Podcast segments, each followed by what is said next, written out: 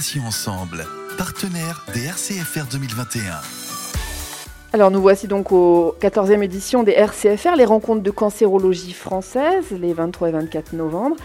Et Patients Ensemble est bien sûr présent à Paris. Euh, je reçois donc à cette occasion le docteur Jean-Philippe Medges, qui est oncologue digestif au CHRU Morvan, c'est en Bretagne. Il est également modérateur au sein des RCFR.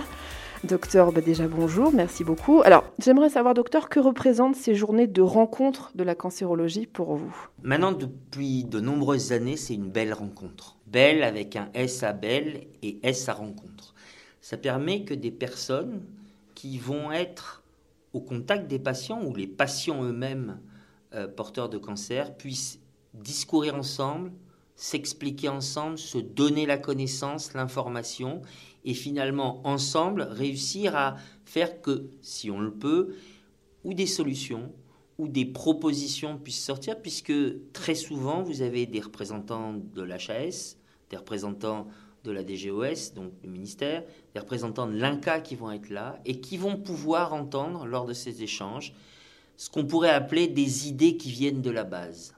Alors, docteur, le CHRU Morvan de Brest, j'en parlais tout à l'heure, euh, est l'un des centres de cancérologie, euh, un pôle d'excellence, on peut dire reconnu à l'international, Cocorico. Alors, ceci en raison notamment de plusieurs essais cliniques en cours. Euh, en quelques mots, parce qu'on pourrait en parler pendant des heures, mais de quoi s'agit-il, ces fameux essais cliniques en cours? Sans dévoiler bien sûr de secrets médicaux. Alors, ce pas des secrets médicaux. En pratique, l'idée est très simple vous êtes dans une région qui va être très touchée pour un certain nombre de pathologies cancéreuses. La responsabilité populationnelle dans un CHU, c'est de donner accès à des essais thérapeutiques qui peuvent être ou nationaux ou internationaux et qui fassent que les patients de Bretagne occidentale, et on le sait maintenant avec le réseau Arpego qu'on a créé au niveau du Grand Ouest, des patients de tout le Grand Ouest vont pouvoir avoir l'information qu'un essai va être ouvert dans tel ou tel centre. Dans notre pratique au CHU de Brest, on a un point fort qui va être les essais en digestif et les essais dans les cancers de l'œsophage et de l'estomac. Ces deux dernières années sont sortis des premiers résultats de phase 3 qui montrent l'efficacité de l'immunothérapie dans les cancers de l'œsophage. Le tout ensemble et tous ensemble du Grand Ouest a fait que les patients du Grand Ouest ont pu en bénéficier et que le nombre de patients qui ont été inclus dans ces essais internationaux a fait de Brest l'un, voire le grand centre, un petit peu à la surprise générale quand on sait que d'autres centres comme la Chine, les États-Unis peuvent paraître être beaucoup plus importants en nombre de patients qui vont être euh, éventuellement inclus. Eh bien, pas du tout. Parce que lorsque vous êtes dans une situation où les médecins et les professionnels de santé vont savoir qu'un essai thérapeutique est ouvert dans un centre qui regroupe tout le Grand Ouest et vont faire cet adressage commun qui, venant de Nantes ou autre, et nous, à Brest, adressant pour d'autres pathologies les patients ailleurs, vous allez avoir cette force, et cette force va faire ce qu'on appelle l'effet boule de neige. On va vous proposer, parce qu'on repère que c'est un centre qui est organisé. Et un centre organisé, ça veut dire quoi? Ça veut dire qu'à tous les étages de l'organisation, il y ait des gens qui soient complètement professionnalisés et qui puissent faire que le patient va être pris dans sa globalité.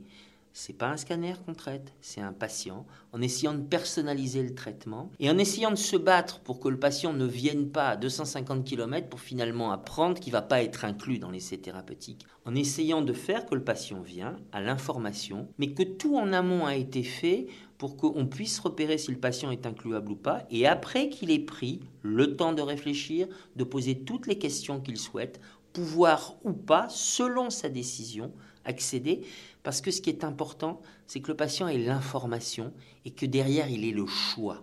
Voilà un peu l'idée. Alors, euh, docteur, le Finistère est le premier département de France malheureusement le plus touché par les cancers de l'osophage euh, et de l'estomac, qui font partie, on peut le dire, des cancers de mauvais pronostic.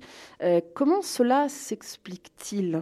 Alors, en fait, on a deux pathologies qui sont différentes. Cancer de la jonction œsogastrique et de l'estomac on va avoir un certain nombre de critères qui vont retrouver que des patients vont faire des gastrites pour l'estomac et possiblement les salaisons, et Dieu sait si les Bretons aiment bien les salaisons, vont donner éventuellement des épisodes de gastrite. Si vous imitez un petit germe intelligent qui est l'Helicobacter pylori et que vous y rajoutez des nitrates, eh bien L'Helicobacter pylori va consciencieusement couper les nitrates en nitrosamine qui sont cancérigènes et la gastrite va potentiellement faire l'effet. C'est un petit peu caricatural ce que je suis en train de dire, mais c'est l'association de différents facteurs qui vont le faire.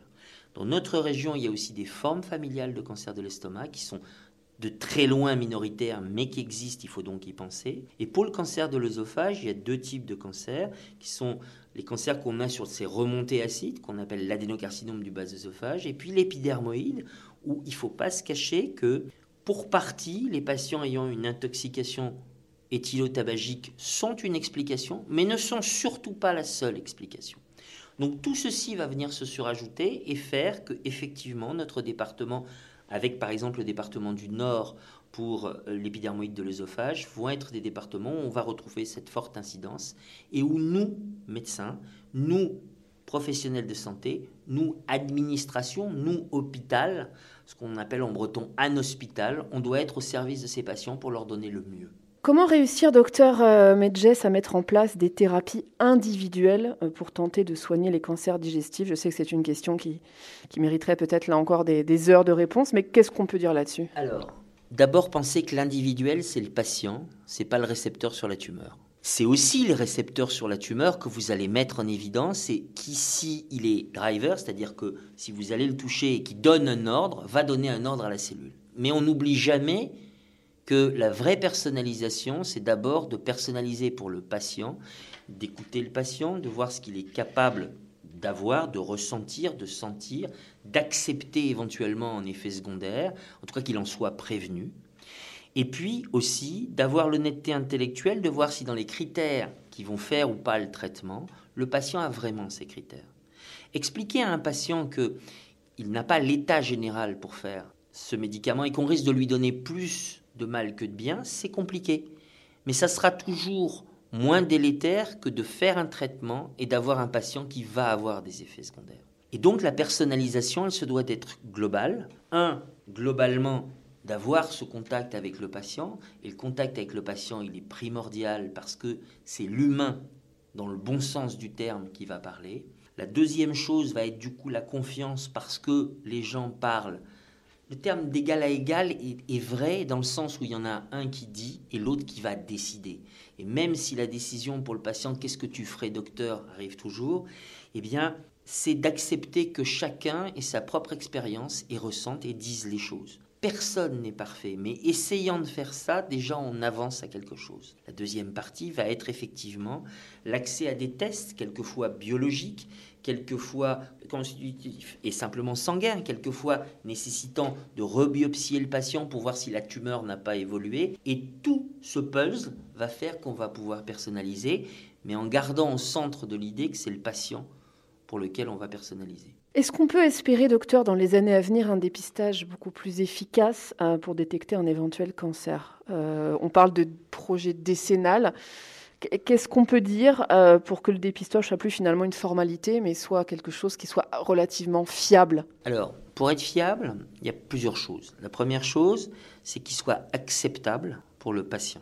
Euh, si on avait une technique qui nécessite de faire un examen invasif toutes les 10 minutes, bah, les gens vont vous dire vous êtes bien gentil, mais bon, je vis plus. Je vis plus pourquoi? Parce que toutes les 10 minutes, et je dis toutes les 10 minutes exprès pour noircir le, le trait bien évidemment, je vis plus.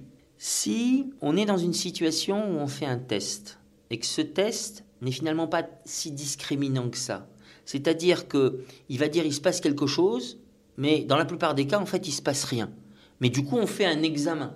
Et finalement, au total, il n'y a pas grand-chose. Bien, on va être dans la complexité. Je vous donner un exemple tout simple qui a été pendant le Covid. Si vous avez quelqu'un qui a un test hémoculte, on recherche du sang dans les selles, qui est positif, et si par le Covid, nous sommes dans l'incapacité d'avoir quelqu'un qui va pouvoir avoir rapidement un examen du côlon parce qu'il y a le Covid, parce que tout est arrêté, etc., on se rend compte à quel point on va générer du stress. Donc, la procédure de dépistage, elle doit être éthique, humaine, toujours se mettre du côté du patient pour l'acceptabilité, et se dire que oui, peut-être un jour on passera devant un PET scan comme on passe à, l'entrée d'un aéroport et qu'on clignote ou pas, c'est probablement pas encore le cas.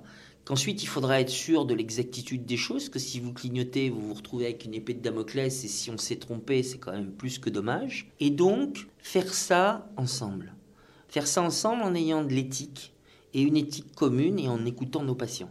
Je crois que c'est la réponse qui pourrait être euh, l'espoir qu'on peut avoir pour votre question. Excellente réponse. Alors, euh, peut-être la question qui fâche, je ne sais pas. Euh, les essais cliniques et les recherches coûtent très cher, hein, c'est un secret pour personne. c'est pourquoi les dons sont tellement utiles. Est-ce que vous pouvez nous dire, docteur Jean-Philippe Medges, ce qui coûte cher, si cher finalement, c'est quoi? Est-ce que c'est le personnel médical? Est-ce que ce sont les moyens technologiques et techniques?